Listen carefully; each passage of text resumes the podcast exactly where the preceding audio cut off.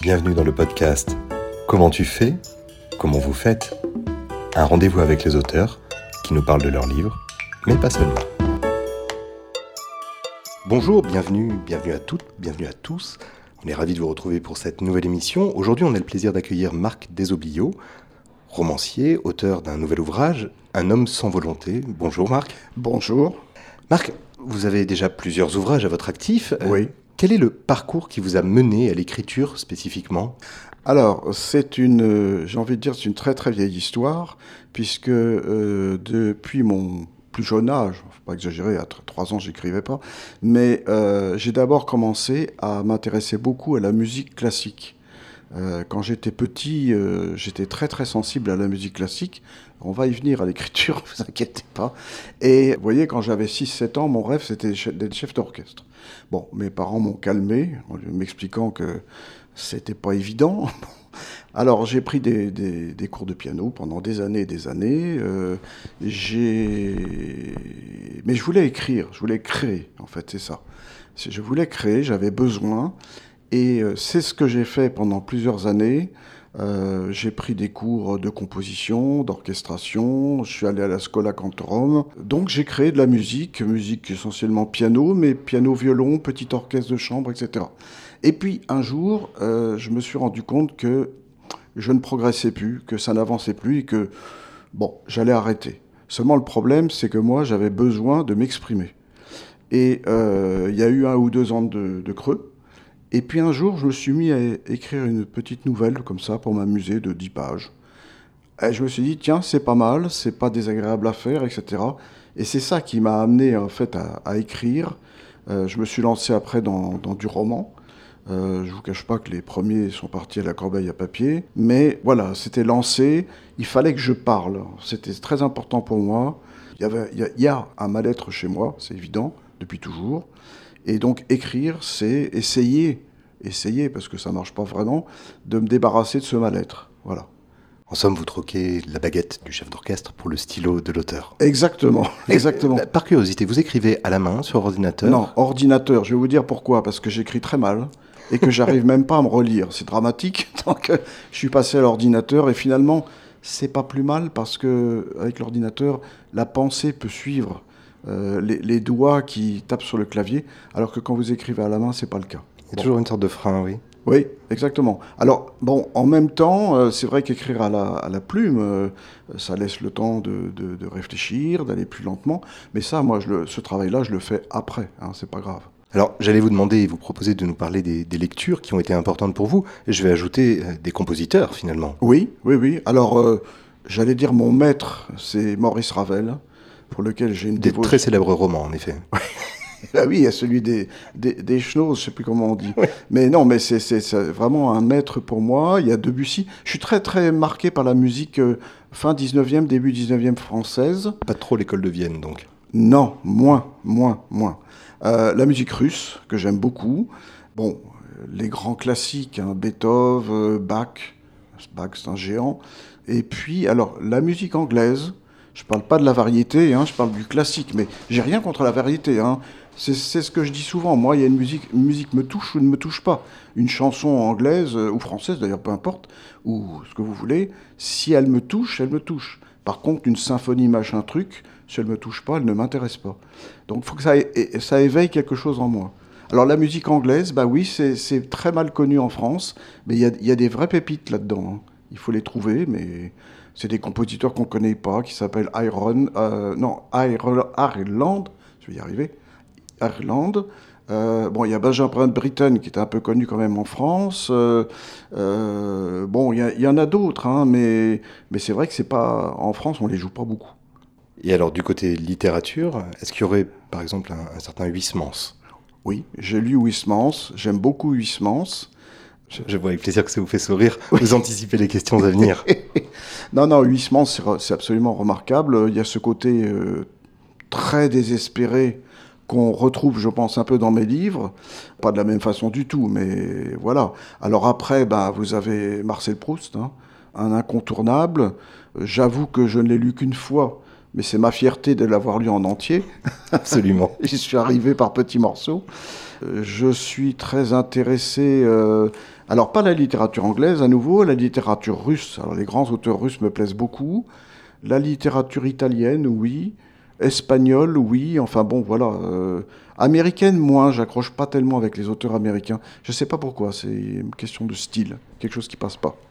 Alors, votre premier ouvrage, si mes renseignements sont bons, s'intitule euh, Journal du, oui, désespoir. du désespoir. Mhm. Écrit à quel âge? Alors, ça a été écrit en 78, donc j'avais 24 ans. 24, 25. Il y a déjà un fil rouge, une thématique qui se dessine Oui, oui. D'ailleurs, c'est un livre, c'est le premier qui a été publié. Donc il est venu après les petites nouvelles dont je parlais tout à l'heure et quelques textes qui sont partis à la, corbeille. Mais euh, c'est un livre que j'ai longtemps renié en me disant non, non, c'est pas bon, euh, c'est mal foutu, le style est un peu un peu trop marqué par, euh, par Proust, justement. Oh, il y a pire comme maître euh, ou comme parrain. Non, d'accord, mais enfin, on ne peut pas être un Proust bis, si vous voulez, c'est pas possible. Non, ça, ça se repère. Et ça vaut mieux pas. Donc, je l'ai longtemps renié, et puis, je l'ai relu il n'y a pas très longtemps, je me suis dit, mais non, c'est pas si mal que ça. Et effectivement, il contient tout ce qui va être développé dans les livres suivants, en gros, hein, en, de façon assez schématique, parce que le livre est très court, mais les thèmes sont là la crise d'adolescence, le milieu social, le mal-être, la déprime, la difficulté d'avoir des relations avec les autres. Effectivement, tout est là. Mhm. Alors, on va faire un bond dans le temps, arrivé en, janvier dernier, lorsque vous publiez Un homme sans volonté, euh, votre dernier roman. Tout tourne autour de Louis, mhm. un personnage qui, dont justement le milieu social, le contexte familial, euh, sont des éléments extrêmement importants. Vous pouvez nous raconter la vie de Louis? Alors Louis. D'ailleurs, euh, Louis. Ah, oui, vous dites Louis. Louis. Oui, oui. D'accord. Oui, c'est pas grave. Euh, bah Louis, il appartient à un milieu de, de la grande bourgeoisie parisienne où bah, il n'y a pas de problème d'argent. Hein. ces gens-là habitent euh, dans la plaine Monceau. Ils, ils ont un, un espèce d'hôtel particulier qui donne sur le parc Monceau. Euh, donc, pas de problème. C'est une famille d'agents de change qui ont fait leur, fortune euh, à partir de la restauration. Euh, le problème, c'est qu'on est dans un milieu eh bien, où les conventions sont terribles. Il y a ce qui doit se faire et il y a ce qui ne doit pas se faire. donc, on doit entrer dans un moule à tout prix et dès le plus jeune âge. C'est ça, il y a une charge ah oui, dans l'héritage familial. Oui, oui, complètement. On doit être comme ça. D'ailleurs, lui, on lui dit, à Louis, euh, dès son plus jeune âge, on lui dit, tu seras agent de change parce que tu es notre seul fils, donc tu dois être agent de change pour continuer la dynastie. Et non pas chef d'orchestre? Et non pas chef d'orchestre, exactement. Mais vous savez que, bon, là, il y a un... Bon, c'est pas un livre qui est, autobiographique, mais il y a quand même des petits rapprochements. Moi, mon père était euh, avoué, qui est une profession qui aujourd'hui n'existe plus.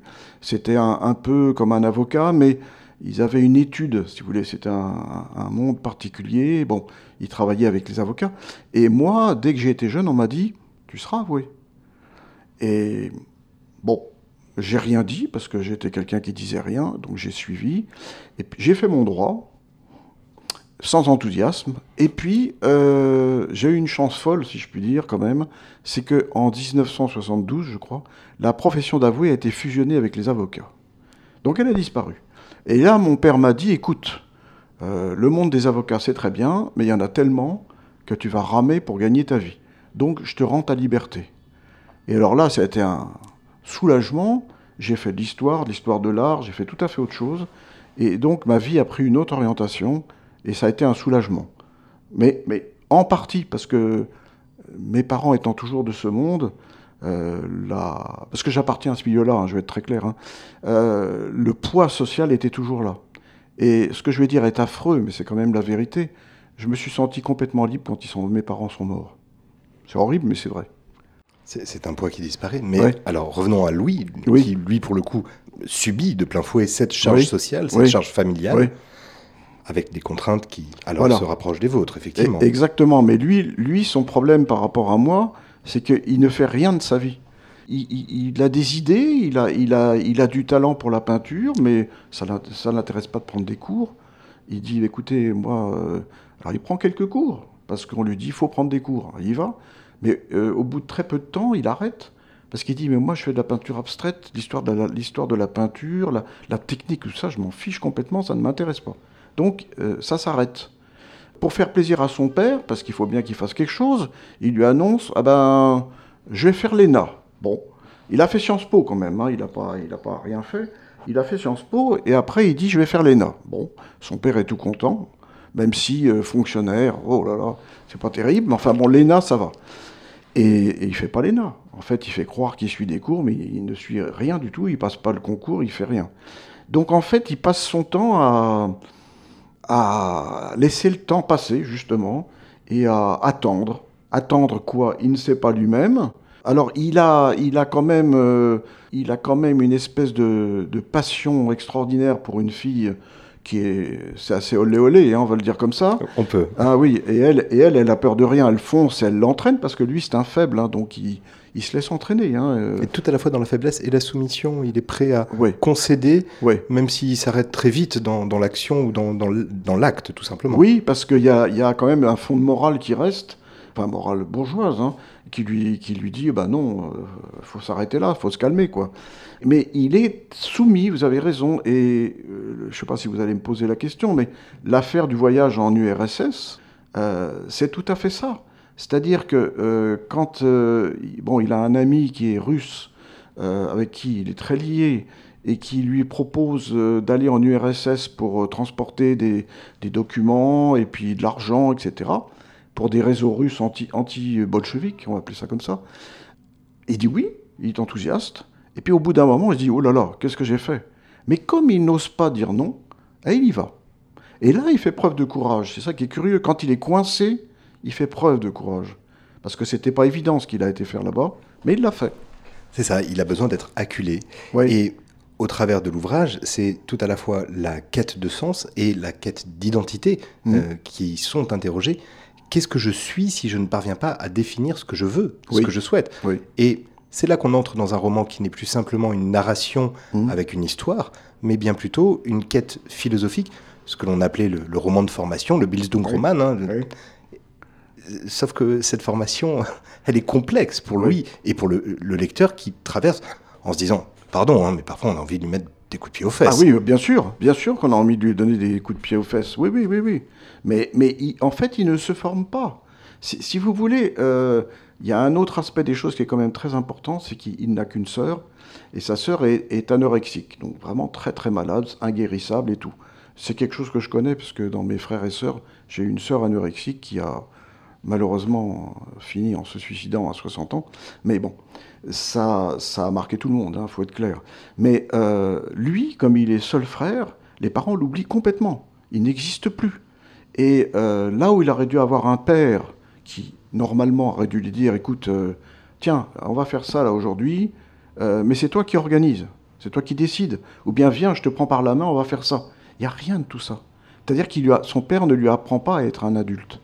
Et donc, il n'est pas un adulte. Il ne sait pas comment. En fait, il y a aussi un manque de savoir-faire. Comment je fais? Par quel bout je m'y prends? Euh, Il ne sait pas. Il ne sait pas, donc il échoue. Il échoue. Il y a la question de l'amour en filigrane. Oui. Celle des parents. Oui. Les parents. Euh, qui n'existent pas. Non. Et qui sert la déconstruction de ce personnage. Oui. Par manque son manque d'enthousiasme n'est qu'une manière d'exprimer le fait qu'il a manqué de quelque chose de plus profond. Oui, il n'y a, pas, a pas de tendresse, mais vous savez, dans ces milieux-là, encore une fois que je connais bien, tout est en retenue.